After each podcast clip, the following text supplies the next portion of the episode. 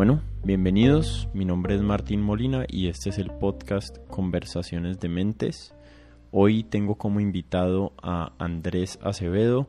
Andrés es uno de los creadores del podcast 13% Pasión por el Trabajo y el podcast Atemporal.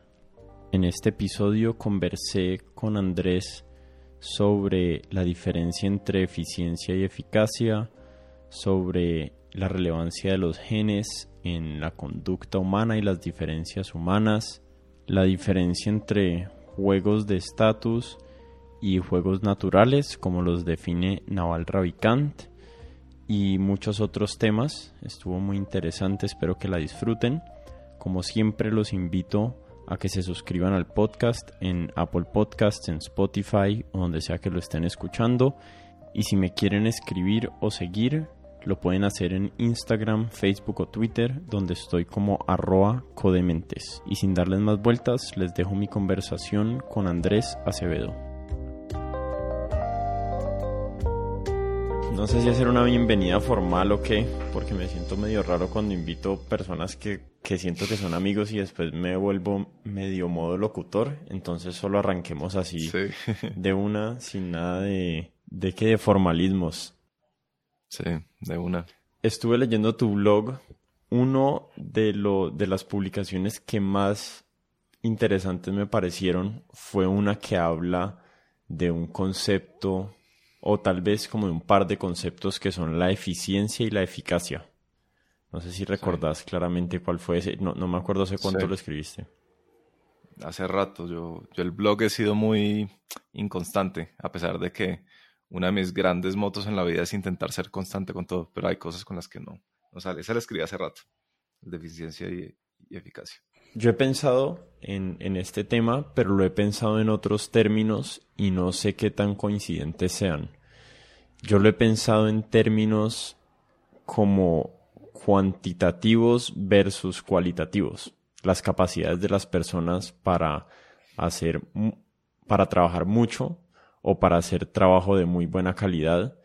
Eh, y creo que eso uno lo puede trasladar a un montón de distintas áreas, no solo el conocimiento, sino como eh, sociales o políticas o económicas. Pero no sé si recordás súper precisamente cuál es tu argumento ahí. Creo que tu argumento en la publicación es en favor de la eficacia y es como criticando un poquito la mentalidad de eficiencia y de estar produciendo un montón de trabajo o haciendo un montón de cosas. Y tal vez cómo, cómo puede uno cambiar ese chip de la eficiencia por uno de decir, bueno, ¿cómo hago para que el trabajo que haga, mucho, poco o más o menos, tenga real impacto? Pues mira, eh, el tema de eficiencia versus eficacia yo lo conocí hace mucho tiempo de la mano de un señor que se llama Mauricio Rodríguez. Él es colombiano y él, es, él ha sido eh, pues muchas cosas, ha sido profesor de liderazgo, periodista, locutor de radio, muchas cosas, y es pues un tipo importante en el país y, de, tal vez círculos altos eh, que uno podría llamar élites. Eh, entonces él estaba dando una conferencia cuando él era embajador en Londres a colombianos en el exterior y hablaba de esa gran falencia de los colombianos. Y él decía, nuestra gran falencia como colombianos no está en la eficiencia, que yo creo que eso es discutible, eh, está en la eficacia. Es decir, somos muy metelones, nos jactamos de nuestro trabajo duro, pero ese trabajo no lo aplicamos a, a las cosas que, a los proyectos que son, ¿no? Es como tenemos un mundo de proyectos y no sabemos muy bien discernir entre cuáles son los proyectos que van a tener un alto impacto versus los que simplemente van a hacer un gasto de energía que no tiene eh, algún efecto interesante. Estos días estábamos entrevistando a, un tipo interesantísimo que fue el director de EPS Sura muchos años. Eh, y yo le preguntaba por este tema de la intuición versus el esfuerzo. Ya, ya vas a ver por qué lo estoy relacionando. Y él nos decía, lo que yo un día le dije a mi equipo de trabajo es, leamos la definición de trabajo según la física. Y trabajo según la física, pues no me acuerdo muy bien, pero implica en todo caso como el movimiento de un objeto o algo así. Es como la energía que se despliega con el fin de mover el, objeto. Entonces la reflexión que él hacía, Gabriel, a su equipo era, oíste, si vos te despertás a las 5 de la mañana muy juicioso y empezás a empujar esta pared todo el día y te tomas breaks, eh, no sé, con técnica Pomodoro, 45 minutos de intensidad, 15 de descanso y lo haces así constantemente, eh, ¿te esforzaste mucho? Sí, te esforzaste mucho. ¿Trabajaste? No trabajaste. O por lo menos no según la definición de la, de la física. Eh, y eso es un poco el tema de la, de la, eficiencia y la eficacia. Y es que uno sí ve, pues yo creo que Colombia tiene como, como unos indicadores muy absurdos, ¿no? Por ahí salió eh, alguna encuesta estas de la OSD o de alguna organización multilateral. Eh, y Europa es que Europa y Colombia era de los peor rankeados en cuanto a balance vida-trabajo. Es decir, trabajábamos mucho, pero al mismo tiempo no somos de los países más productivos. Entonces ni siquiera cumplimos con la eficiencia, eh, que eficiencia entiendo también como definición de ingenieros, es como lograr algo con el menor uso de recursos y de energía, ¿no? Eh, y lo más rápido posible, algo así.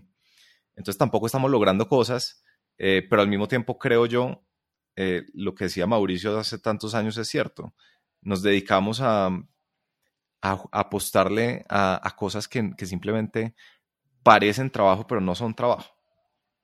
Yo creo que va por ahí.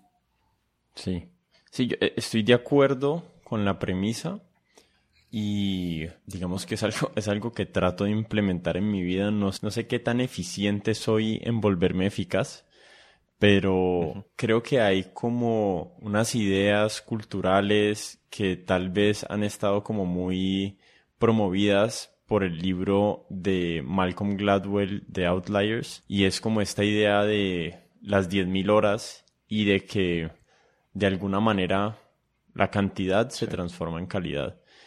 Eh, y es como, sí, si pasas 10.000 horas tocando guitarra, es casi que inevitable que accedas a un tipo o a un nivel de experticia X.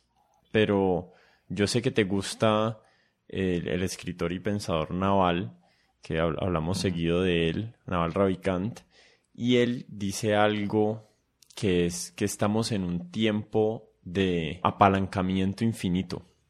Entonces, cada vez más se vuelve más relevante tu toma de decisiones que tu esfuerzo para lograrlo. Eh, ahorita puedes crear una página web y tener automatizado un sistema de ventas y que eso se vuelva, que tenga un impacto gigante. Y, y como que en teoría también estoy de acuerdo con Naval, pero también hay otra parte de mí que piensa, bueno, pero estas personas que generan empresas o proyectos con apalancamientos gigantes, lo que yo veo es que le dedican una cantidad de esfuerzo también inconmensurable. Eh, el tema de las 10.000 horas eh, ha sido súper controversial. Eh, primero lo sacó Malcolm Gladwell, eh, no me acuerdo bien en qué académico se basó, y lo sacó en su libro Outliers, que fue este súper bestseller que le dio envidia a todos los académicos y que todos los académicos intentaron destruir.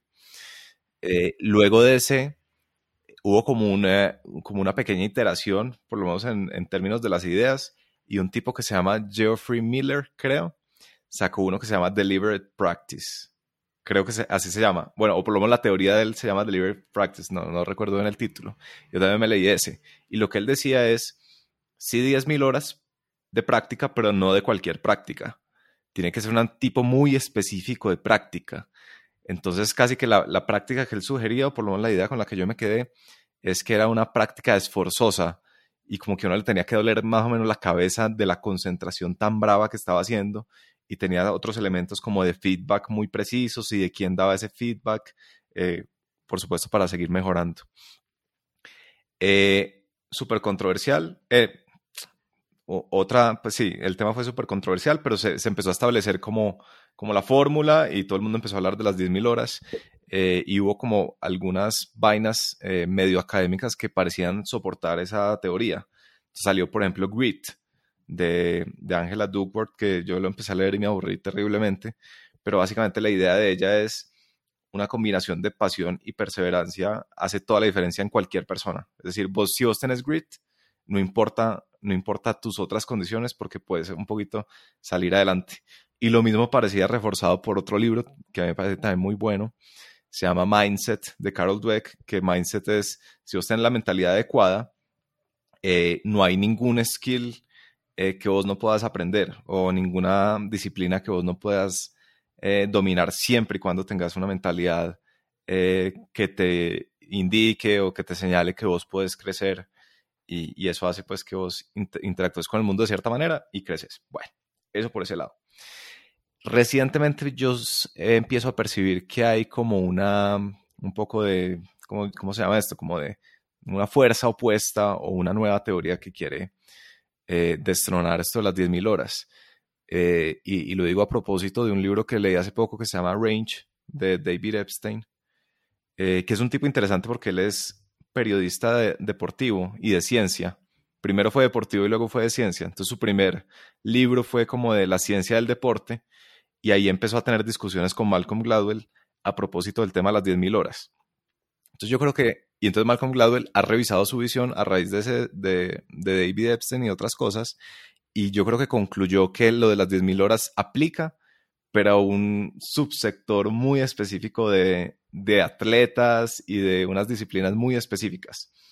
Eh, y yo creo que son las disciplinas, y esto lo hablan en Range, que tienen como, son, no son complejas en el sentido de que tienen patrones repetitivos. por ejemplo, el ajedrez. El ajedrez es un juego complejo, dependiendo de lo que entendas por complejo, que me parece una palabra imposible de definir, eh, pero, pero en última es un juego que se repite, ¿no? Y que la, y, y las reglas siempre están determinadas por el tablero y por el número de piezas. Es un sistema cerrado. Exacto, mientras que eh, los negocios u otras cosas en el mundo real no están cerrados en un tablero, sino que es un mundo de actores interactuando, lo que lo hacen un, un sistema, no sé si abierto, pero complejo y que uno no puede confiar en que simplemente eh, el amaestramiento del cerebro eh, y de tu intuición humana te vaya a servir para, para ser exitoso, ¿sí me entendés? Y de hecho, hay, un paper que me quiero leer que creo que salió hace poco, lo vi en Twitter, eh, que volvía como a resaltar el valor de la inteligencia. Entonces, este cuento de Grit, que estaba súper bonito y pensábamos que era como la solución a la movilidad social y que cualquier persona eh, puede echar para adelante y armar su historia y yo no sé qué a punta de perseverancia y de esfuerzo, es como, mm, tal vez no es tan cierto. La inteligencia sigue jugando un papel súper importante, sino que estuvo muy de moda decir que, que la inteligencia vale verga básicamente. Sí, hay, hay otro principio que estuvo de moda aplicado pues en como en todos estos temas de, de trabajo eficiente. Pues a mí me llegó el concepto inicialmente por Tim Ferriss y es, el es como el principio de Pareto que el, el 20% de las causas generan el 80% de las consecuencias o algo así. Eh, tal vez estoy machucando ese, ese, ese concepto terriblemente, pero así es como yo lo entiendo. Y la idea aplicada, digamos, a la vida o al ser humano es que, que podés encontrar de alguna manera una, un, set de acciones que tenés que aplicar el 20% de la energía y te entregan el 80% del trabajo, para volver como a la terminología de física. Pero a la misma vez lo que he notado en mi experiencia de tratar de aprender nuevas habilidades y obtener nuevos eh, conocimientos es que es posible que en principio sea así, pero si no tenés esa habilidad única de encontrar cuáles son las variables apropiadas, no significa que solamente puedas aplicar el 20% del esfuerzo así como aleatoriamente a lo que sea que te parezca que esté bien y eso sea conducente al 80% de las consecuencias. Entonces, creo que si uno aplica como de una manera muy simplista ese concepto, lo más probable es que no vayas a obtener los réditos porque lo más probable es que no seas parte de ese grupo de outliers que seguro Tim Ferriss es, que, que tienen esa intuición para detectar cuáles son las cosas importantes en, en cada caso de desarrollar habilidades. Sí, mira, yo estoy muy agradecido de haberme leído ese libro de Tim Ferris apenas estaba empezando a trabajar, que es el Four Hour Work Week. Que la gente ve el título y, se espantan y los que son superiormente morales porque solo leen papers no se lo van a leer. pero yo creo que les hace un, gran daño no leérselo porque es un libro eh, en extremo práctico y, en parte es por ese tipo de cosas, por, por esta idea de Pareto, que es como la distribución normal para un mundo de cosas en la vida. Eh, también hay quien habla de, de que el, la gran masa de producción eh, musical clásica, la, la, gran parte de la creación de música clásica corresponde a un pequeño puñado de, de los compositores. Y entonces pareciera como que eso esta ley de la vida que nos que está presente en todas partes. Y yo creo que en términos de trabajo, eh, yo digo que estoy agradecido porque yo sí he, intentado ser muy consciente de eso. Eh, y no estoy diciendo que tenga muy buena intuición para ello, pero, pero lo que sí me ha hecho pensar es, uno, uno puede hacer uno puede hacer lo que hace todo el mundo, que es trabajar súper duro. Eh, pero también uno puede hacer esto que hace Tim Ferriss y es identificar cuáles son esas eh, actividades o tareas que uno es excepcionalmente bueno y no solo eso, sino que traen la gran parte de los resultados. Y yo sí creo que eso es verdad y en mi experiencia yo sí he visto que eso es muy cierto. Eh, ahora, eso es difícil hacerlo porque eh, hay casi que una reacción fisiológica eh, de uno sentir que sentir culpa por el hecho de no estar trabajando, eh, digamos, en, el, mismo momento en que todo el mundo está trabajando, ¿sí? O, no estar trabajando durante las mismas horas que todo el mundo está trabajando. Entonces, para eso sirve tener resultados, por supuesto, pero yo sí creo que es importante fijarse como en esas cosas que sí, que sí, que, tienen como ese upside de, de Pareto, que en últimas es lo mismo, bueno, no es lo mismo de Naval, pero es el mismo concepto de apalancarse. Y es como uno puede distribuir sus energías equitativamente a todas sus tareas y cumplir con todo lo que tiene que hacer como bajo un ideal de justicia para con las tareas. Es como todo esto merece que yo ponga todo de mí, pero en realidad esa no es una buena estrategia. O sea, como que depende mucho de, uno que, crea que significa el trabajo. Si uno cree que el trabajo significa cumplir funciones y tareas, eh, pues seguramente le conviene seguir ese ideal, pero si uno cree que el trabajo es para crear o aportar o solucionar problemas, pues esa métrica de, ecuanimidad eh, dispersada en todo lo que uno hace simplemente no tiene sentido. Eh, y lo que sí tiene sentido es apostarle duro a cosas en las que uno es bueno. Entonces, te voy a dar un par de ejemplos de, de cómo yo he identificado eso en mí. Entonces, yo soy bueno para escribir, esa es una cosa, y soy bueno para eh, comunicar ideas. Y, eso quiere decir que yo necesito estar nutrido de ideas.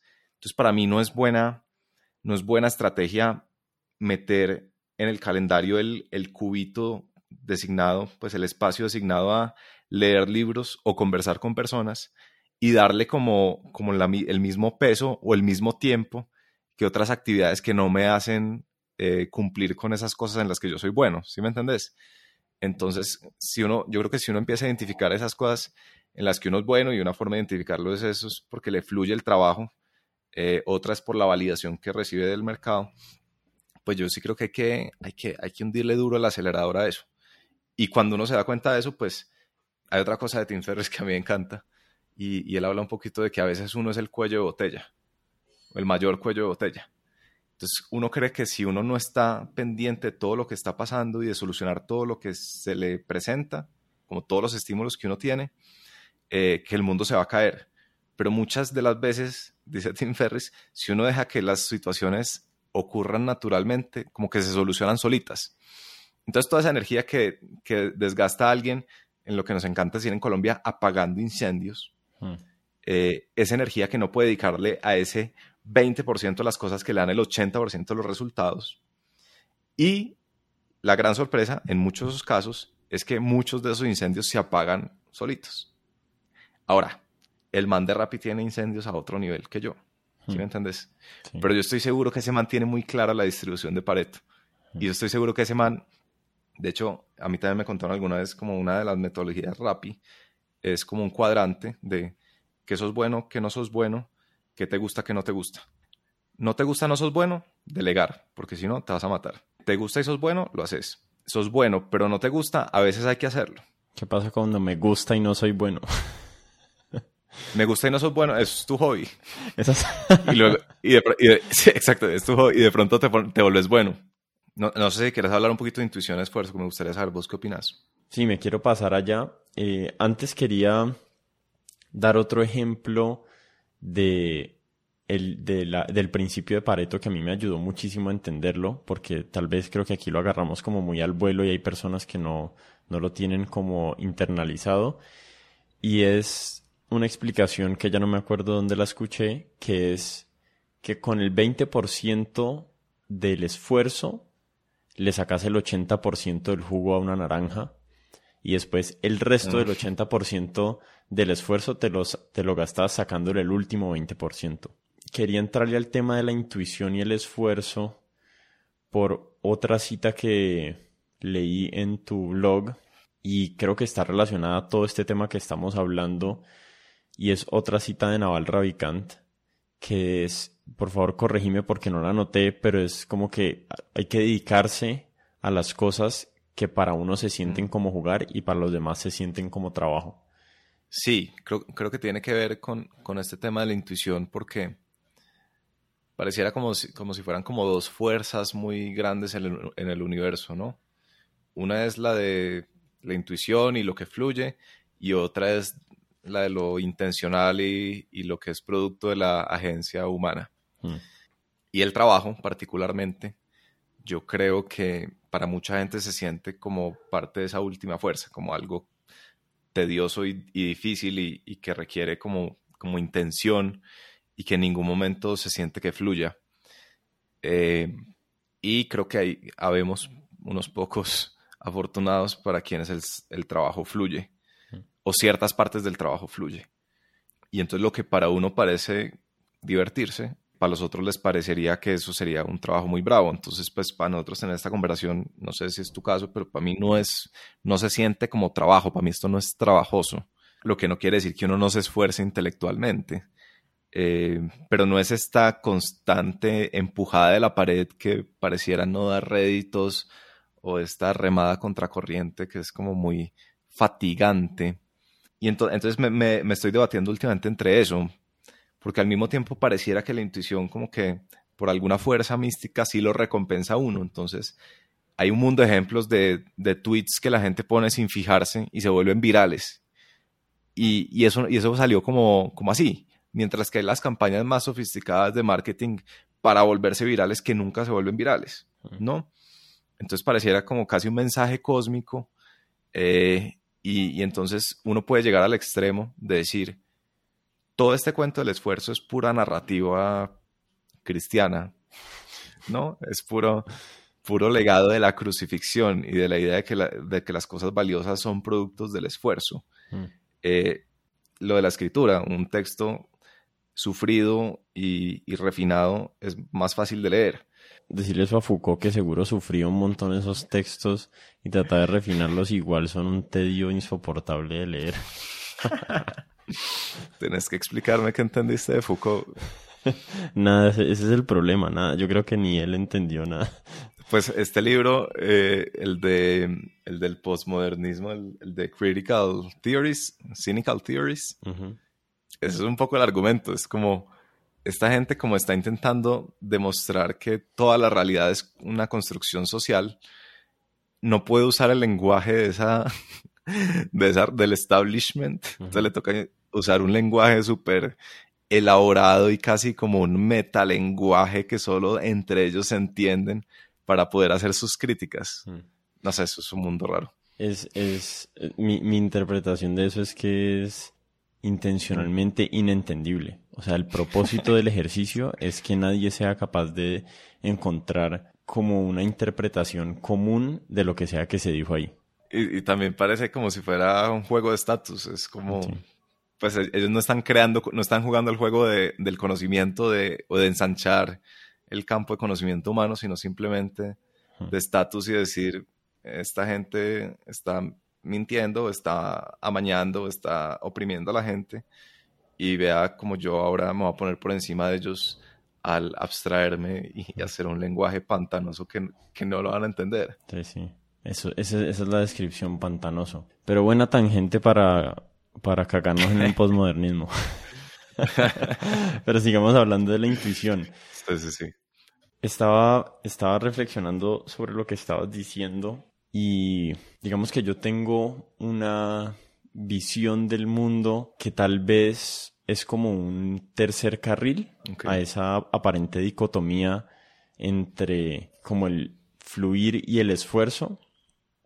Yo creo que de muchas maneras, o sea, el esfuerzo físico y mental obviamente existe, es algo real, es una experiencia real del individuo, pero no es una experiencia real en el sentido que es impuesta desde afuera al ser humano, sino que, y esto es como medio el concepto de la meditación y de la ecuanimidad espiritual, si se quiere eh, decir así, pero es que esa experiencia de esfuerzo es una experiencia de resistencia.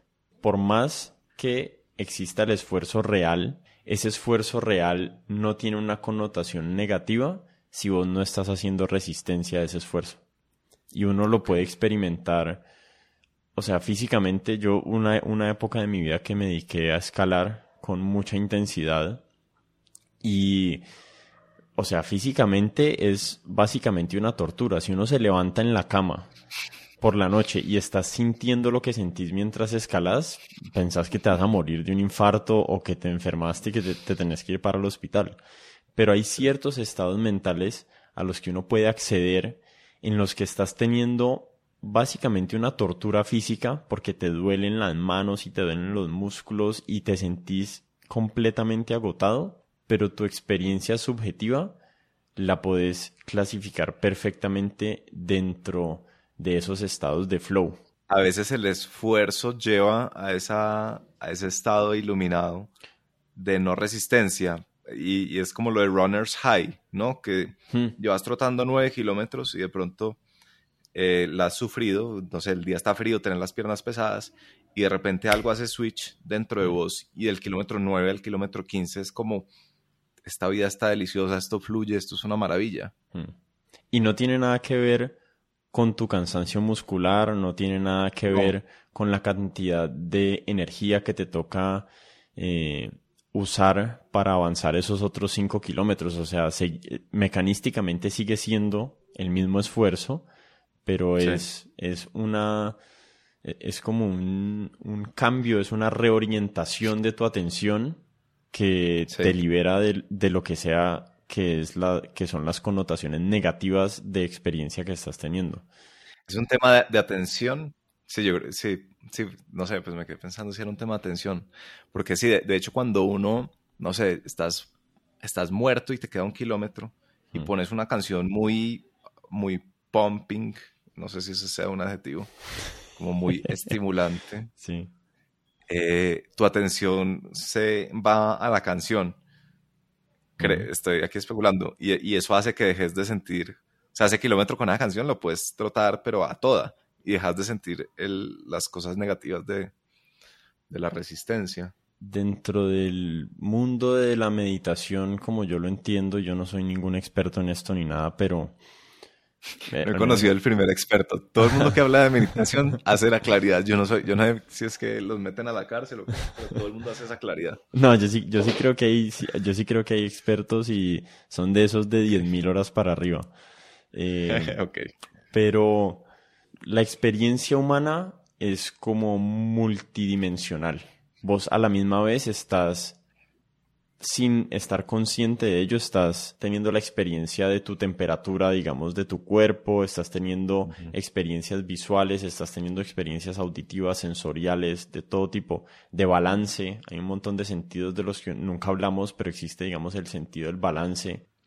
Entonces, tu experiencia es, está compuesta de todos estos factores y después tu atención es como es como una luz de esas de escenario, como un foco de escenario, una luz, y esa atención va migrando. Entonces, la experiencia de esfuerzo para mí o de sufrimiento relacionada al esfuerzo muchas veces está relacionada a que tu atención está en pensamientos acerca de tu experiencia. Tu atención está puesta en que pensaste, uy, no, esto está muy duro, no voy a llegar, cuánto me falta. Eso de que uno empieza a mirar el reloj para ver cuántos kilómetros le faltan o cuántos, o cuánto tiempo le falta para terminar un ejercicio.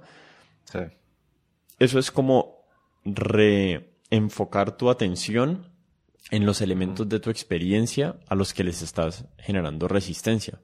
Quieres que ya se acabe, entonces estás viendo cuánto falta, cuántos minutos faltan para terminar tu trotada o lo que sea. Eh, y lo que uno puede hacer cuando uno medita, para mí esto es la meditación, la o, o uno de los elementos de la meditación es como lograr el control sobre esa atención y poder tener el albedrío para decidir en qué la pones en cada momento y que no sea aleatoria tu, eh, tu enfoque de atención dependiendo en tu estado anímico, sino que vas trotando. Por ejemplo, yo no troto, lo hago muy esporádicamente, pero puedes poner, digamos, toda tu atención en la sensación del viento en tus manos. Y si uno logra concentrarse realmente en esa sensación, es como si todo lo otro se cayera y ya no tenés y ya no estás teniendo la experiencia de todos los otros elementos que son los que te están haciendo sufrir.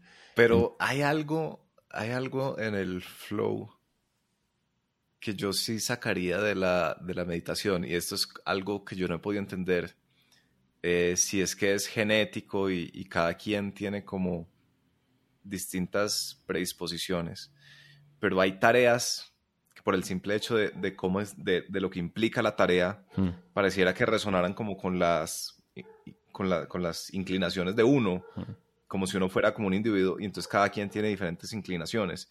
Entonces yo ahí, yo ahí diría como no es un tema de atención, eh, sino de la, de la tarea. Es como, pues hay gente a la que se le facilita hablar durante dos horas en público.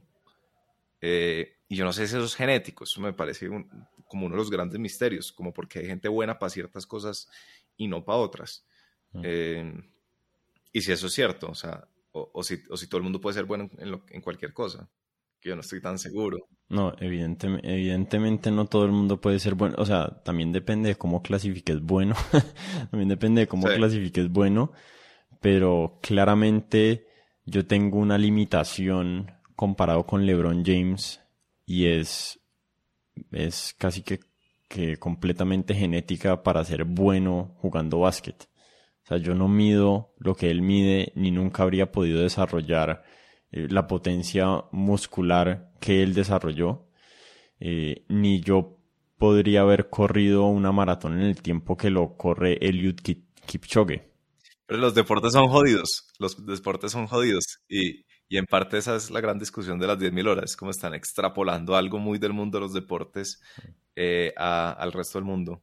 Entonces no, no hablemos de eso, hablemos de, ¿será que vos podrías ser, hubieras podido ser un gran físico eh, si simplemente le hubieras dedicado tanto tiempo de tu atención a, a una sola disciplina mientras que tus canales de atención estuvieron metidos en otras cosas, en escalar, en yo no sé qué? ¿O será que es que uno necesita la predisposición genética para poder triunfar en ese mundo? Entonces, y déjame termino con una idea. A mí siempre me pasa que hay gente que yo admiro mucho hmm. y siempre asumo que yo no podría ser como ellos. Hmm. Entonces, por ejemplo, esa gente que sabe mucho de, de, ciencias, como esa gente, o sea, yo nunca, yo, yo pienso, yo nunca voy a poder llegar allá, y es como esa gente de tener algo especial, pero después digo, ¿será que esa gente piensa que yo tengo algo especial porque puedo escribir o puedo no, o hablar en público, yo no sé qué? Hmm. Y simplemente es cuestión de lecciones de vida y de que esta gente le ha dedicado muchas horas eh, y yo muchas horas a esto. A, mí me gusta la respuesta a eso de un primatólogo y neurocientífico, neuroendocrinólogo que se llama Robert Sapolsky, no sé si has escuchado de él. Eh, tiene un libro famosísimo que se llama eh, Behave. Y en edge.org todos los años hacen unas preguntas, creo que el año pasado no hubo, pero hacían unas preguntas y un montón de científicos y de personas, diga, escritores o tal vez incluso periodistas podían responderlas. Y una de las preguntas un año fue ¿qué concepto científico creen que ya perdió su utilidad? Y Robert Sapolsky respondía que el debate entre la naturaleza y la crianza, en inglés se dice nature versus nurture, ¿cierto? Sí. Y su argumento que a mí me parece totalmente válido y correcto es que es ninguna de las dos. Siempre es la interacción entre ambas. Entonces, Sí. obviamente existen predisposiciones genéticas. Todos los seres humanos no somos iguales y hay variabilidad en un montón de, en, en- en casi todas las habilidades, en, casi todas las cosas que nosotros podemos considerar Sí. habilidades humanas. Sí, oiga, perdón pararlo, yo quiero preguntarle por eso, porque hay, o sea, ¿ha leído usted algo sobre esas variaciones? Es decir, ¿por qué alguien es más, tiene predisposición genética desde el punto de vista evolu- evolutivo Mm. a hacer este tipo concentrado físico, analítico, y otra gente tiene predisposición a ser un actor, comediante, fluido, no sé qué? En el campo intelectual, o sea, de la mente, no tengo tan buenos ejemplos, pero digamos tengo un ejemplo que he escuchado varias veces y es la población de donde sea que salgan los atletas maratonistas, no sé si es E- Etiopía o Ghana, no, no estoy seguro qué población es, pero esas personas vienen de un linaje humano que ha existido en unas condiciones climáticas específicas que ha servido para que se adapten a ciertos tipos de condiciones y tengan los rasgos necesarios para estar adaptados a esas condiciones. Entonces, Sí. sus cuerpos son muy buenos para dispersar calor, por ejemplo, entonces no se recalientan cuando están haciendo ejercicio y, y trotando 30 kilómetros en un solazo terrible en Berlín. Y por otro lado, agarra otra población, digamos la población inuit, es una población que ha existido en Alaska y cerca al Ártico y que durante decenas de miles de años han evolucionado de una manera que los ha adaptado a ese clima y ese clima es el total contrario del clima en el que viven las personas de Etiopía y les ha desarrollado rasgos totalmente diferentes. Entonces sería extremadamente extraño encontrarse inuits que sean campeones de la maratón de Boston. Aunque es posible, porque el tema es que la variabilidad entre personas es mucho más grande que la eh, variabilidad entre poblaciones. Y hay una discusión muy grande que, digamos que no es tan políticamente correcta en lugares y que hay bastante debate, muchas veces moral, alrededor de esa investigación. Eh, eh, la persona que yo sigo, si a las personas que oyen esto, se llama Robert Plumin y es uno de las de los científicos que más ha hecho por el desarrollo del estudio genético de poblaciones y de individuos humanos y de la variabilidad. Y hace un tiempo él sacó un libro que creo que se llama Blueprint. En ese libro él argumenta que de la variabilidad de muchos rasgos que consideramos importantes en los seres humanos a nivel de individuo, no al nivel de poblaciones, es determinado por eh, cuestiones genéticas más que del entorno en el que crecen los seres humanos. Obviamente, si vos naciste para ser una persona altísima, para usar un ejemplo, y creciste malnutrido, pues no vas a lograr tu potencial de crecimiento porque tu entorno no te lo permitió. Entonces, por más que es una interacción obviamente entre ambos, a la gente le cuesta mucho aceptar lo determinante que son los genes para determinar la variabilidad en nuestras habilidades y en la expresión fenotípica de, de nuestros cuerpos o de lo que sea. Eh, es un tema. Y va en contra de, de muchas agendas sociales. Pues va en, va en contra de, este, de esta noción de la tabula rasa o de la tabla rasa con- contra la que escribió Steven Pinker, que es que todos nacemos iguales y somos, so- solo somos el resultado del entorno en el que crecimos. Claramente no es así, obviamente el entorno es súper relevante y Robert Sapolsky es como un gran promotor de las como de las maneras que el entorno tiende a afectar, especialmente en el desarrollo de los seres humanos. Entonces, esto está súper largo, pero lo voy a editar. pero, por ejemplo, está bueno. Si los seres humanos, eh, si un niño crece en un entorno donde sus niveles de cortisona o de corticoides es altísimo, porque tiene diferentes elementos en su entorno que le generan reacciones como de estrés, ese niño va a tener un montón de déficits cognitivos significativos cuando tiene apenas como 5 o 10 años, solamente por existir en ese entorno donde las causas de estrés son mucho más prevalentes que en un entorno de una familia donde no existen ese, ese tipo de, de comportamientos. Y, es porque la energía se, se direcciona hacia atender el estrés y no hacia desarrollar el cerebro o no es así tan sencillo? Sí, tal vez. O sea, siento que, siento que me estás entrevistando vos a mí y era al revés. No, te tenía que tirar a la piscina pública. Em, sí, digamos que cuando tu cuerpo está en un estado de, reactivo de estrés, porque digamos que le estás huyendo de un león, tu cuerpo apaga, digamos, los sistemas o los procesos y los mecanismos de desarrollo de otras partes de tu cuerpo, incluido tu cerebro. No sé si lo que dije ahí está bien o mal, pero es más o menos una aproximación. Está súper interesante. A mí también me parece que la, biología vista como desde ese, tipo, como desde ese punto de vista evolutiva, supongo, eh, también es como un poco una trampa porque uno, uno tiende a, querer explicarlo todo desde allí.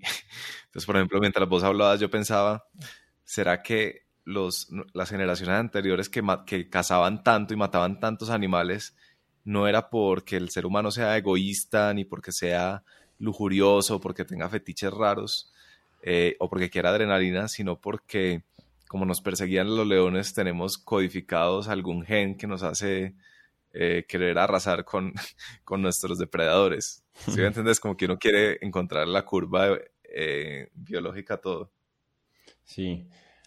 Yo creo que hay mucho pensamiento mediocre que cree que, que existe como cierto tipo de determinismo genético y que todo se reduce a los genes, pero el ser humano, digamos, el ser humano no es una tabla rasa, no es un papel en blanco, pero hay una frase que a mí me gusta mucho del biólogo evolutivo Brett Weinstein que es no somos una no somos un papel en blanco, pero somos el papel más en blanco que existe en la naturaleza.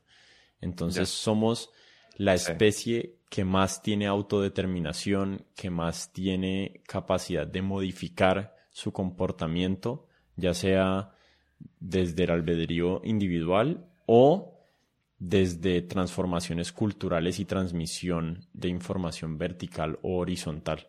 Y él dice que hay, es que lo estaba escuchando justo antier o algo así. Él dice que hay que confrontar los genes, porque, porque pues el argumento de él es que tenemos un mundo de genes genocidas y, y no sé si autodestructivos también codificados ahí en el, en, la, en, la, en el código. Entonces, que hay que confrontarlos. Pareció súper interesante. Sí, que tenemos impulsos que han sido seleccionados evolutivamente, que claramente son inmorales y que hay que luchar contra esos impulsos, hay que entenderlos y hay que encontrar los mecanismos para no caer en, lo que esos impulsos nos están, valga la redundancia, impulsando a hacer. Sí, como que los, o sea, está, fue seleccionado porque seguramente nos sirvió en algún momento eh, pero ahora el contexto eh, como que hace que la suma de, del gen que nos sirvió en el pasado y el contexto actual sea como una sopa bien explosiva y peligrosa también. más, más allá también, pues, también está el argumento moral, sin duda, pero también como estas cosas, no sé, genocidas, pues, con la tecnología que tenemos hoy en día, sí pensaría uno que, que también hay un argumento de, de, supervivencia de la especie estamos tirando biología duro. Yo que no sé nada, no, que no. me he querido leer el libro de Darwin porque me llegó en, en formato revista. sí. Todos esos temas son Pues primero son temas complejos y son difíciles de entender, eh, son temas como muy sensibles y son temas que uno muy fácilmente, sin intención, termina diciendo cosas que no son ciertas. Entonces, hay que tratar como de ser muy preciso con el lenguaje. Yo no sé si yo soy o no soy, pero al menos trato como de actuar en buena fe cuando trato de comunicarle estas ideas a las personas y trato honestamente de referirlos a las fuentes de las personas que saben. O sea, si quieren entender esas cosas que yo digo bien, léanse el libro de Robert Sapolsky, léanse el libro de Robert Plumbing, porque ahí sí están bien explicadas con todos los matices con los que hay que explicar esas ideas. Porque sin duda hay malos actores que toman esas ideas para justificar otras ideas aberrantes que nada tienen que ver unas con las otras, sino que, y eso, y eso es parte de la historia, de la investigación acerca de la naturaleza humana y de, y de los genes, con la que los genetistas y los investigadores y académicos que se dedican a ese trabajo tienen que lidiar. Tienen que poder explicar bien su información para que no pueda ser mal interpretada. Claro que también existe como el deseo de malinterpretar las cosas y, por más claro. que uno trate de ser y más advertencias que trate de decir, inevitablemente alguien va a caracterizar mal lo que uno estaba comunicando. Entonces, eso no tiene salida. Que yo, creo que eso nos daría pie para hablar de estatus versus otro tipo de juegos. Si quieres mm. hablar de eso, porque me, parece que, que, en parte eh, uno podría ver este como esta conversación medio intelectual que estamos intentando tener como un juego de generar conocimiento, pero no es claro los, las fronteras de eso con, un juego de estatus, ¿no? Como que yo siento que los juegos de estatus están muy, muy prevalentes y, muy, y, tendemos mucho hacia ellos. Eh, entonces, por ejemplo, esa persona que está haciendo como cherry picking eh, de lo que vos dijiste eh, con la intención de demeritarte, uno podría argumentar que está, haciendo, que está jugando un juego de estatus, que lo que quiere es meterse en esa, en esa guerra de suma cero y como te va a restar a vos, pues le va a sumar a, esa persona. Y no sé, creo, creo, que es una es como uno de los grandes problemas. Eh, Naval decía que son necesarios en cierto sentido. Eh, no lo entendí muy bien por qué. Pero yo siempre que veo ejemplos de juegos de estatus digo, qué, qué desastre, qué, qué mal gasto de la energía, eso sí que me parece algo ineficaz. ¿Cómo, cómo describirías vos un juego de estatus? No, pegándome de naval. Eh, un juego de estatus es en el que la persona está intentando simplemente escalar una jerarquía, mm. escalar el ranking, subir en su ranking en cierta jerarquía, eh, y para hacerlo necesariamente tiene que, eh, otro tiene que bajar, ¿no? Para que, para que esta persona suba. Pero yo creo que eso se, plasma como en muchas cosas concretas que uno hace en el día a día. Entonces creo, por ejemplo, y, creo que tiene que ver también con la noción de competencia. Por ejemplo, cuando arrancamos en el mundo de los podcasts, yo miraba a los otros podcasts con ciertos celos. Mm. Y yo sentía que yo hoy en día pienso que esa, esa sensación que yo tuve en ese momento de celos o de querer que al otro le fuera mal o que no le fuera bien por lo menos, o que no lo fuera tan bien como mi podcast, era, era un mal entendimiento del juego que estábamos jugando. Era casi como si yo estuviera jugando un juego de estatus en mi cabeza. Ah. Y puede que otros también estuvieran jugando ese juego de estatus dentro de la industria naciente de los podcasts. Pero yo sí sentía que para que a mí me fuera bien, a los otros les tenía que ir mal en cierto sentido. Y creo que es una noción muy, como muy metida en nuestras cabezas, supongo yo por el colegio, que es como el culpable de todo, ¿no? Eh, pero, pero sí, de algo sí me he dado cuenta es que la, mayoría de juegos, o, como dice Naval, los juegos que vale la pena jugar no son de estatus. O sea, como que estoy intentando pensar qué, qué valor trae el estatus y no lo veo muy claro.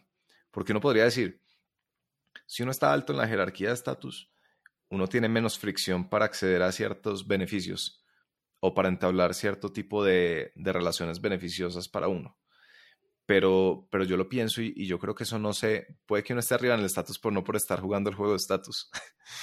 o como que esa fricción lo logre algo, más que el estatus. Entonces, por ejemplo, el podcast nuestro, yo creo que nos ha reducido muchas fricciones eh, porque la gente lo empieza a conocer a uno, entonces ya es más fácil llegar a tal persona que uno, que uno quiere entrevistar, por ejemplo. O es más fácil entrar en ciertos círculos eh, de lo que era antes, pero eso, pero eso no es producto de, que estemos intentando posar o, o, simplemente escalar una jerarquía. Yo creo que es producto de que estamos haciendo algo sustancioso. Entonces yo creo que un poco estatus es la diferencia entre la apariencia y lo que es sustancial. Y yo mm. creo que gastamos mucho tiempo jugando a la apariencia. Y como jugar a la apariencia no trae efectos reales porque eh, es apariencia. Entonces por eso a mí me causa tanta molestia los juegos de estatus. Eh, en parte por eso escribía un poco eso de, ese texto de la tentación del aplauso, que no recuerdo bien, pero, pero que, ejemplifica esa, esas ganas que tenemos de, ser validados y no es, y no es validados no es validados en función de lo que estamos creando, sino en, en función de lo que parecemos dentro de una jerarquía determinada. Mm. Ahí sí que me puse Foucaultiano y, y pantanoso. Sálvame. sí, ahí, falta como el otro lado de la ecuación de Naval, de, o de la idea de Naval, que es que existen los juegos de estatus por un lado, que son esos de suma cero. Por el otro lado, eh, Naval dice que existen los juegos, ya no sé si me falla la memoria, pero creo que por el otro lado existen los juegos naturales. Y los juegos naturales él dice que son los que se juzgan, los que juzga la naturaleza y los mercados. Entonces, digamos, un podcast que encuentra un nicho de personas que le gusta y que encuentran la manera de hacer ese podcast sostenible en el tiempo. No necesariamente están compitiendo con otros podcasts, sino que el juego ahí únicamente es la sostenibilidad de ese podcast y ese podcast lo que tiene que preocuparse es de producir valor a ese nicho de personas que están ayudando en su sostenibilidad. Eh, entonces sí es como una heurística muy útil para tener en la vida, una idea muy útil para tener en la vida, eh, de caer en cuenta cuando uno está cayendo en ese tipo de mentalidades eh, competitivas, que, que me parece súper bacano que lo admitas, porque yo creo que es algo que a todos nos pasa y la gente quiere como revelar algún tipo como de moralidad súper ecuánime de que no, yo no compito con nadie, yo estoy compitiendo conmigo mismo. Y la realidad es que nuestras psicologías básicas en realidad sí son súper competitivas. Y yo admito que a mí me dan celos cosas que hacen otras personas y, y muchas veces tengo el impulso como un regocijo que siento cuando otros fracasan y siento que está mal. O sea, como que me digo a mí mismo, uy, puta, qué sentimiento tan feo para tener, pero no me puedo evitar tenerlo. Eh, y nada, toca, toca aceptar que uno tiene ese tipo de impulsos y ya. Y creo, creo que es posible desaprenderlos, de hecho. No sé, mm. yo cada vez siento menos ese tipo de, reacciones o impulsos. Eh, y mira, y mira, mira lo útil que es el tema del estatus y, y, de los juegos naturales. Eh, y apliquémoslo al trabajo y apliquémoslo a eficiencia y a eficacia si vos, estás, si vos sos un empleado y estás jugando el juego de estatus, estás intentando complacer al jefe, ¿cierto? Entonces, ¿qué haces para complacer al jefe? Ser el niño 5, ¿no? El niño que saca 10 en todo. Y un poco heredado también como de lo que uno ya está acostumbrado en el colegio, de, simplemente cumplir muy bien con todo. Y, en ese caso no estás, así, estás siendo ecuánime con todas tus tareas porque tenés que cumplir con todo, sacar 5 en todo, eh, y no, no estás pensando en cuáles son esos puntos de inflexión o, esos, o esas tareas de mayor apalancamiento que te darían esa, que, harían que le estés pegando a la distribución de Pareto de, del 20% de las cosas que, que generan el 80% de valor, mm. ¿cierto? Porque no estás jugando el juego de generar valor. Eh, en, cambio, si decís, yo no soy acá para complacer a mi jefe, sino para generar valor, y te pones muy celoso a pensar como una persona independiente esto que esta tarea que me pusieron, ¿será que va a tener estos resultados? ¿Será que no? ¿Será que esta tarea que he hecho durante cinco años y no sirve para nada y sé que no sirve para nada, vale la pena seguir haciéndola? ¿O, o a la organización le, les serviría más que yo estuviera dedicado a esta cosa que sí sé que va a generar un poco más de, como de upside, ¿no? Em, y creo que eso lo hace muy poca gente.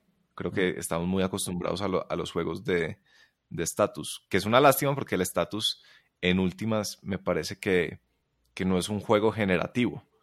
Mm. Eh, pues de hecho, pues lo dice Naval, o sea, es de suma cero. O sea, la, la, idea es restar para, para que el resultado sea cero.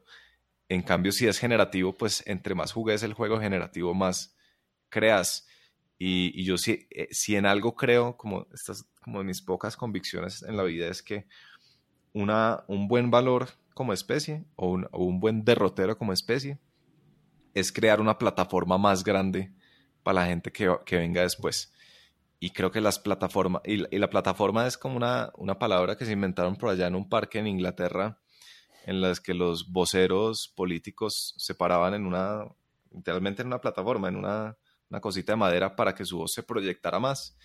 Y, y, me parece que es una buena manera de pensar plataforma, porque es cómo hacemos que las generaciones que vienen, y aquí es que estoy contaminado por el, por el libro del buen ancestro, eh, tenga una plataforma más grande desde la que se proyecte aún más la voz, como una metáfora. Mm.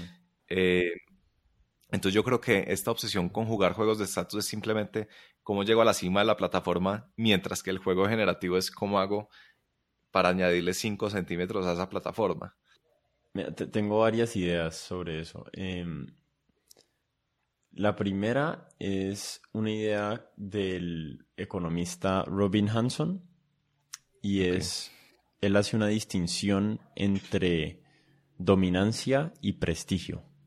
Y el prestigio es algo que existe por fuera de esa escala de dominancia, porque dos individuos pueden tener prestigio en una misma, eh, digamos, en un mismo contexto comparativo, pueden tener prestigios equivalentes, mientras que en un contexto jerárquico, eh, un individuo o sea, si un individuo tiene dominancia por encima del otro, pues el otro no puede tener por encima de él. Entonces, estaba pensando, y no sé si esta idea tenga sentido o no, pero se me ocurrió, que es que no está mal querer prestigio, no está mal querer reconocimiento por el trabajo que uno hace, porque sí, porque es una manera, es una de las maneras que tenés de evaluar qué tan eficaz está siendo tu esfuerzo. Entonces, si muchas personas te reconocen y te dicen que tu trabajo está teniendo un efecto sobre sus vidas, ese es un tipo de prestigio que estás recibiendo, pero no necesariamente te pone por encima de nadie más. Solamente valida tu trabajo y es como un feedback de que tu trabajo está teniendo impacto. Eh, entonces, tal vez otra, otra, otra manera de verlo es que debemos enfocarnos eh, si estamos ya metidos en esta idea de que necesitamos de alguna manera la valoración de los demás, que es medio antibudista y anti-zen, pero pues es algo natural para el ser humano, tal vez enfocarnos más en actividades y en, mentalidades que nos generen prestigio por lo que hacemos, por dar valor, y no necesariamente que nos den dominancia, o sea, que soy el mejor podcast, o soy el escritor con más libros vendidos, o soy el tatatá que más hizo, sino que, sino que vos tengas tu propio mundo donde las personas valoran lo que vos haces y no necesitas estarlo comparando con nadie más. Sí, es que fíjate que yo, no había caído en la cuenta. Twitter, eh, y esto lo decía uno de nuestros entrevistados, es muy concurso de popularidad. Eh, vos en realidad no estás con la intención, la, mayoría de las veces, de, jugar un juego de aportar al conocimiento. Mm aunque se puede hacer, sino que querés como esa, esa validación de que estás ganando el concurso de popularidad. Y está diseñado para eso. Entonces, las, como las frasecitas más contundentes, más ingeniosas, es como, ah, este man, este man es muy bueno. Mm. Entonces sube en el estatus de, del juego de ingenio tuitero. Mm. Em, y así con muchas cosas. Así también, por ejemplo, con esta diferencia entre ser y hacer y esto lo habla mucho eh, Ryan Holiday en, su libro de, Del ego es el enemigo, eh, que hay mucha gente que quiere ser algo y no se toma el esfuerzo de hacer algo para serlo, pero que siempre está de primerazo en nuestro, en nuestro intelecto el, el, verbo ser. Siempre, siempre hablamos de no, yo soy tal cosa, soy tal cosa. Y uno cae en eso muy normal. Yo, yo ponía en mi perfil escritor, yo no sé qué, y luego uno se va como, como soltando de esas mañas Mm. Tal, vez es más saludable poner escribo. Hay, hay, mucho, hay mucha, hay mucho énfasis en este momento cultural en la identidad, ¿no? ¿Quién soy? Mm. Eh, y todas las aristas que tiene eso y todas las diferentes maneras y, mecanismos que tenemos los seres humanos para identificarnos como individuos o incluso, incluso como grupos. Mm, pero estaba pensando, estaba pensando ahí cuando hablabas acerca de mí y estaba y, acerca de este podcast y yo estaba pensando, no, yo nunca me he considerado un podcaster o un podcastero, no sé, yo hago un podcast, lo hago, pero no siento que mi identidad esté ligada a esto que hago aquí. Pero fíjate que es muy delicado porque también uno podría hacer lo que vos haces de, de definirte en términos de, del verbo y no del adjetivo. Mm. Pues lo podría estar haciendo por estatus. Por mm, Porque hay otro, hay otro elemento del juego de estatus y es el de ser alternativo. la falsa humildad. Sí, exacto, la falsa humildad. De hecho, uy, también me encantaría hablar de la humildad porque sí que detesto la falsa humildad. Dale, dale, hablemos. Eh, ¿Querés hablar de la humildad o...? No, no, hablemos, o sea, hablemos de, ambas, hablemos de, hablemos del concepto de las alternativas y tal vez de, de tu blog post sobre los dogmas y de cómo las posiciones alternativas se jactan de ser alternativas, pero son igual de dogmáticas que el establecimiento. Y tal vez de ahí evolucionamos a la humildad como para terminar. Me encanta que el conector en este podcast sea evolucionamos, pero bueno, luego hablamos de eso. Eh, pues fíjate que, que también es como parte de mi proceso, eh, porque yo fui indoctrinado en una escuela de derecho de una universidad muy prestigiosa de este país. Y digo indoctrinado porque yo a veces siento que no fui educado, aunque pues puedo ser bien injusto con lo que estoy diciendo. Eh, y yo digo que, que, que la indoctrinación eh, lleva ese, ese nombre tan fuerte porque me estaban intentando enseñar o, o se estaban jactando de enseñarme pensamiento crítico, pero en realidad me estaban enseñando era criticar el status quo y el texto del que vos hablas eh, decía un poco que el, problema de estar en contra del dogma es que uno suele ser dogmático en su reacción. Eh, y, ahí sí que falta autocrítica. Cuando, cuando alguien tiene esa superioridad moral de decir, no, es que lo que, está, lo que hacen todos ustedes está mal, porque ustedes no lo han visto desde mi punto de vista. Eh, pero luego esa persona no es capaz de identificar los problemas de su propio punto de vista o, los, los beneficios de lo establecido, eh, que es como esta nueva idea cultural de que los, lo conservador o los conservadores simplemente son eh, brutos interesados en sí mismos y en, y en permear durante toda la eternidad su privilegio. Eh, y, esas personas nunca se han tomado el tiempo como de ver qué valor hay en, en ciertos valores conservadores. Mm. ciertos, porque sin duda hay, hay cosas con las que no estoy de acuerdo, pero esto nos lleva a, las situaciones tan extremas y tan dementes de que yo tenía estudiantes, compañeros en mi universidad que, que promulgaban anarquismo. Eh, y es esta idea muy fácil también de odio lo que ya está, entonces inventémonos el mundo de nuevo. Mm. Eh, y ahí me encanta una, una frase de, de Edmund Burke, que, te la quería leer. Decía, eh, Burke repetía bajo mil formas que el hombre no puede vivir de su pequeño capital de razón y que el individuo debe pedir algún crédito de sabiduría a la banca fundada en el correr del tiempo por las innumerables generaciones de hombres. Hmm.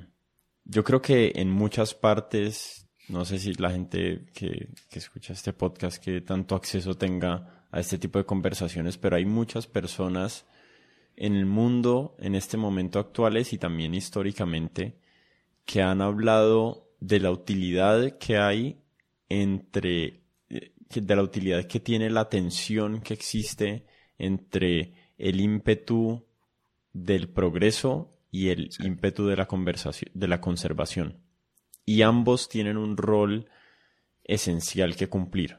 Entonces, sin el ímpetu del progreso, nada de lo que vemos en el planeta ahorita existiría porque si no, no, no existiría ese deseo de encontrar ese mundo mejor en el que podemos vivir y ese idealismo es una fuerza que ha transformado el planeta positivamente en muchos sentidos. Esa es la parte buena del progresivismo. Y la, la parte buena del conservatismo es actuar de una manera como siendo la voz precavida de la sociedad y, y con conciencia histórica que ese impulso idealista muchas veces nos ha conducido a los peores de los desenlaces que ha tenido la humanidad. Eh, yo obviamente no soy, no soy historiador y la verdad es que leo poca historia, pero creo que dos ejemplos útiles en este caso son la Revolución Francesa y la Revolución Rusa y los resultados después de esas revoluciones super idealistas y que sin duda tumbaron el status quo y lo reemplazaron con algo nuevo, terminaron eh, generando en esas sociedades unos sistemas super corruptos y desiguales y violentos. Y no creo que el idealismo haya sido la causante de eso, sino como el idealismo dogmático y la idea de que existe de alguna manera una utopía extraña en donde existe la equidad absoluta o la igualdad absoluta y donde no existe donde no existe donde no existen las diferencias y los desencuentros naturales del ser humano que son impulsos casi imposibles de suprimir y con los que tenemos que lidiar y no eh, negarlos y tratar de demonizarlos. Ah, interesante ahí una, una crítica al marxismo o una razón por la que muchos argumentan que el marxismo no funcionó fue por la distribución de Pareto. El hecho de que pocos tuvieran el 80% de los recursos, por decirlo así, mm. o sea, que estuviera hasta, ¿cómo, lo llaman ellos? Los, están los proletarios y los, bueno, los, explotadores. No sé. No, era por fallas del, del diseño capitalista, como argumentaba el marxismo, y mm. por lo tanto había que reemplazarlo por un mejor sistema, sino por una distribución de Pareto que es una ley oculta de la vida. Esa era solo una, una mm. tangente ahí. Proletaria y burguesía, ¿no era? Exacto, sí, creo que sí. Ok. Pero te, interrumpí ahí. No, no, tal vez sí, no sé. Mm, justo estaba teniendo esta discusión con un amigo acerca del tema del poder asimétrico que han tenido, del poder político y social asimétrico que han tenido los hombres por sobre las mujeres en los últimos, no sé, 10.000 años de nuestra especie y cuáles eran las causas que explicaban esto. Y estábamos, eh, estábamos ahí como disvariando un poquito y tirando ideas. Y a mí se me ocurría porque es medio bien entendido que las sociedades prehistóricas o de, digamos, de antes del Holoceno en el Pleistoceno eran mucho más egalitarias, eran más pequeñas. Y por alguna razón cuando dimos ese brinco tecnológico y de organización social a la agricultura y a las sociedades asentadas, eh, creamos un sistema donde existen los incentivos de la acumulación, donde es posible acumular y donde es posible eh, no solo acumular eh, bienes en tierras y, comida o lo que sea, sino que también es posible acumular poder, que en una sociedad nómada es muchísimo más difícil, porque no tenés el mismo poder de coerción que podés tener cuando tenés cientos de hectáreas de cultivos y podés y, tenés como bajo tu eh, decisión individual qué se hace con esos recursos.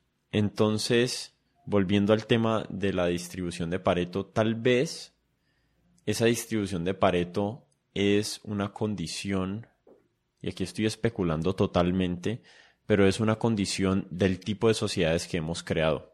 Y tal vez existe la posibilidad en el futuro, con una sociedad totalmente transformada y dentro de otro contexto que tal vez sea más virtual o quién sabe, que, esa, eh, que ese principio de Pareto no aplique. O tal vez sigue siendo constante a través de todas las diferentes conformaciones de sociedades humanas que pueden existir. La verdad es que no tengo ni idea, pero, pero sin duda lo que sí hay que entender es que en un mundo donde existe variabilidad en los seres humanos, va a existir variabilidad en el acceso al poder de esos seres humanos y ese poder puede ser económico, puede ser político y puede estar generado por una diversidad de factores como el privilegio, obviamente, que es real y que existe, pero también la determinación, el, el talento, la suerte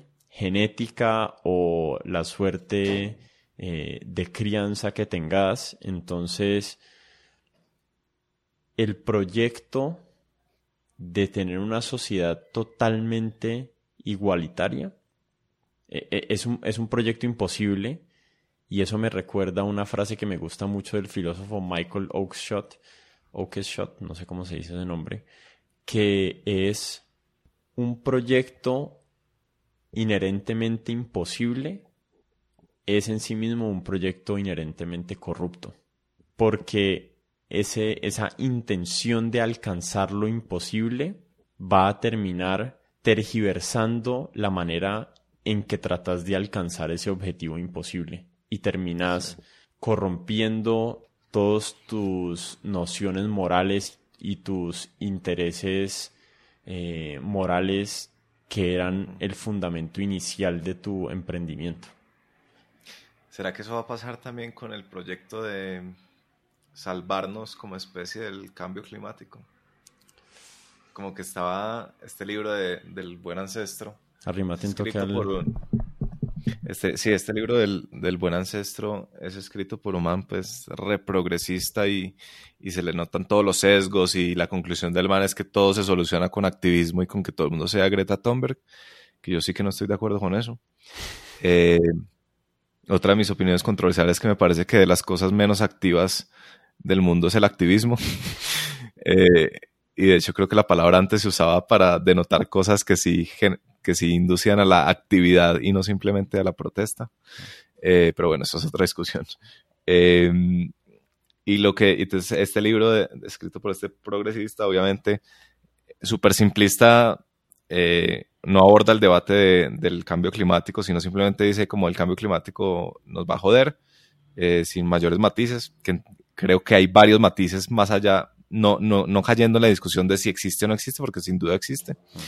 Eh, pero, pero entonces casi que, que, uno queda con la sensación de que esta gente estaría muy feliz con una, lo que ellos llaman una dictadura benevolente, mm. ¿no? Entonces, eh, por, eso, por eso te pregunto si, si te parece que, que, es nuestro nuevo reemplazo del proyecto de igualdad, porque pues igual el proyecto igualitario sigue estando como latente.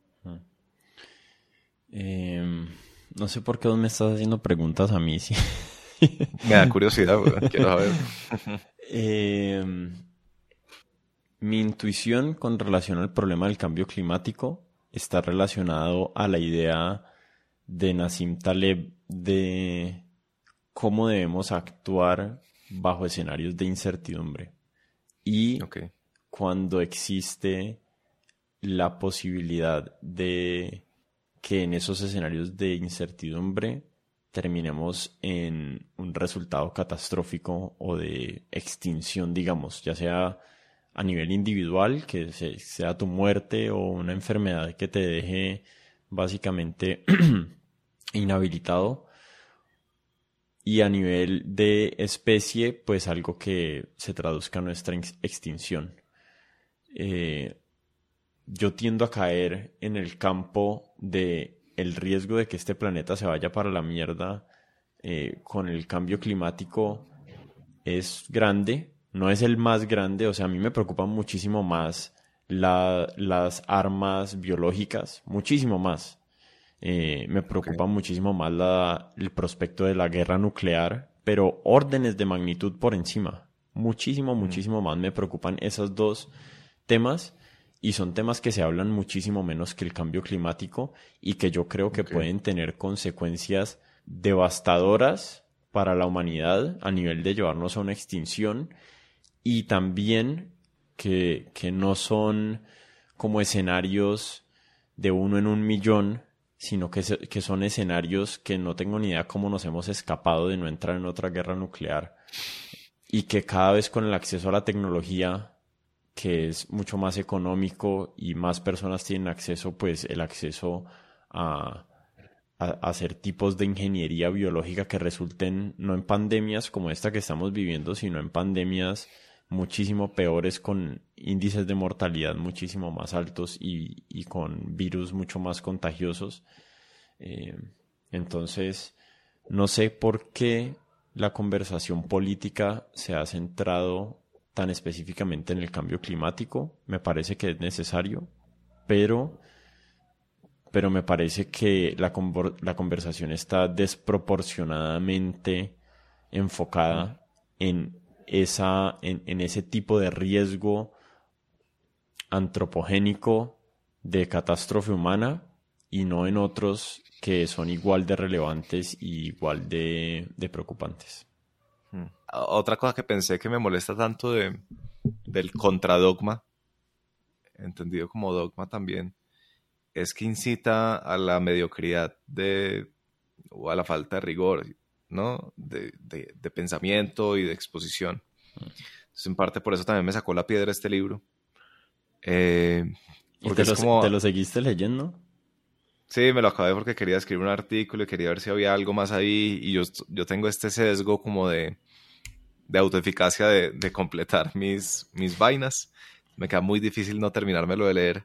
Eh, pues tiene cosas interesantes, pero, pero definitivamente lo, lo, lo, lo mediocre de, de simplemente unir dos cosas y decir, pues tenemos este problema, entonces la solución es esta sin mayor discusión o, mayor exploración del pensamiento, a mí eso me molesta muchísimo. Mm. Eh, y más que todo que su conclusión sea que todo el mundo tiene que ser activista, ¿no? Y no habla en ningún momento de innovación, de yo no sé qué, pues como, Dios mío. Sí, pero bueno, hay, hay voces que uno puede escuchar como para nivelar el tipo de información a la que uno se está exponiendo, o sea, busquen autores como Matt Ridley también, que eh, tiene una posición distinta acerca del cambio climático. Yo no la comparto perfectamente, pero, pero también hay que nutrirse y me parece bacano que te hayas terminado el libro porque nutrirse de los otros puntos de vista también es interesante. Pero tal vez la discusión más matizada y que es más interesante es alrededor, primero, de cuáles son las soluciones para el cambio climático y segundo, en qué lugar de importancia debería estar en nuestras conversaciones políticas y sociales. Y yo creo que hay buenos argumentos para decir que debería estar en el tope de nuestras discusiones políticas. Yo no los comparto, pero creo que hay buenos argumentos. Y también creo que hay buenos argumentos para decir, no, mira, eh, estos otros problemas son muchísimo más preocupantes y deben tener prevalencia en nuestro pensamiento y en nuestra toma de decisiones. Y no creo, y creo que esos ambos, esos dos bandos deberían poder tener una discusión argumentada acerca de por qué tienen esas posiciones sin entrar en acusaciones de negacionismo y de acusaciones morales de que no le importa la igualdad y que no le importa el futuro de los niños y que no le importa que las personas que van a sufrir desproporcionadamente del cambio climático son personas pobres. Las personas pobres sufren desproporcionadamente todo lo que sea que afecta a la humanidad. Entre más, entre más al límite estás, más te afecta cualquier variación eh, mm. en, en, la capacidad humana de estar, de, de sobrevivir. Sí. A mí me gusta mucho esa, me gustó mucho el libro de Jonathan Haidt, el de La mente de los justos. Eh, y en últimas, esa es la conclusión del man. Pues la, la tensión entre liberalismo, pues, progresismo y conservacionismo es vital. Y no es simplemente un cuento de, de, esto que también está, también me parece que es otro pensamiento mediocre hoy en día, que es como la idea de que todo extremo es malo, entonces hay que estar en el centro siempre y hay que estar moderado siempre. Me parece que esa es como otra conclusión bien facilista. Mm. Eh, pero en este caso yo sí creo que, que por lo menos desde, desde la psicología moral que expone ahí Haidt, el hecho de que eh, tengamos ciertas predisposiciones hacia el progreso o hacia el eh, conservacionismo basadas en intuiciones morales y en diferentes valores sociales, eh, como que el único valor no es la igualdad, hmm. sino que hay otros valores y, son valores y no simplemente intereses de los privilegiados, también valores, hmm. lo que, lo que indica que también es, sería valioso conservarlos. Eh, por lo tanto, yo creo que ese sí es uno de los casos en los que la, tensión y esa fricción entre los dos bandos es necesaria y desafortunadamente, eh, no sé por qué, no sé si es simplemente un tema de las conversaciones públicas digitales. Eh, sí, sí es muy clara que la distribución en este momento está hacia el progresismo, progresistismo, o como se llame ese abismo.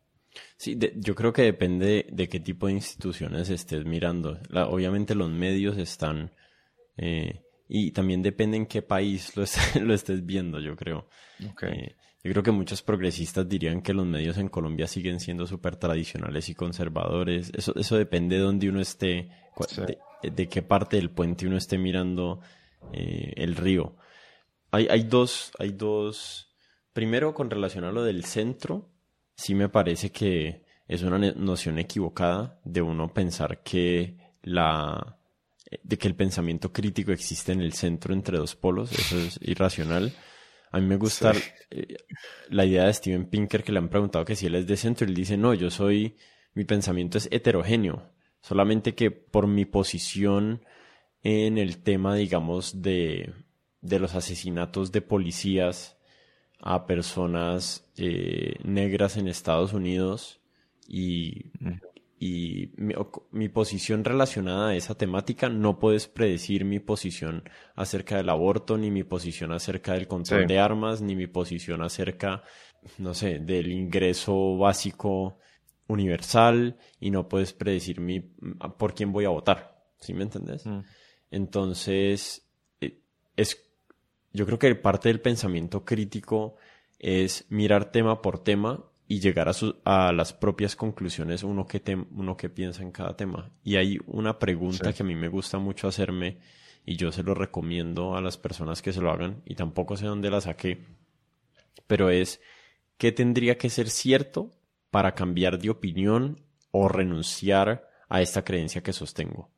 Si la respuesta es nada, eso es, eso es un dogma, es un pensamiento dogmático, es un pensamiento eh, intransigente. Obviamente hay posiciones filosóficas que sí, digamos que uno dice que son axiomáticas, pero eso no es lo que concierne generalmente al, al mundo de la política y de la sociedad y de la cultura.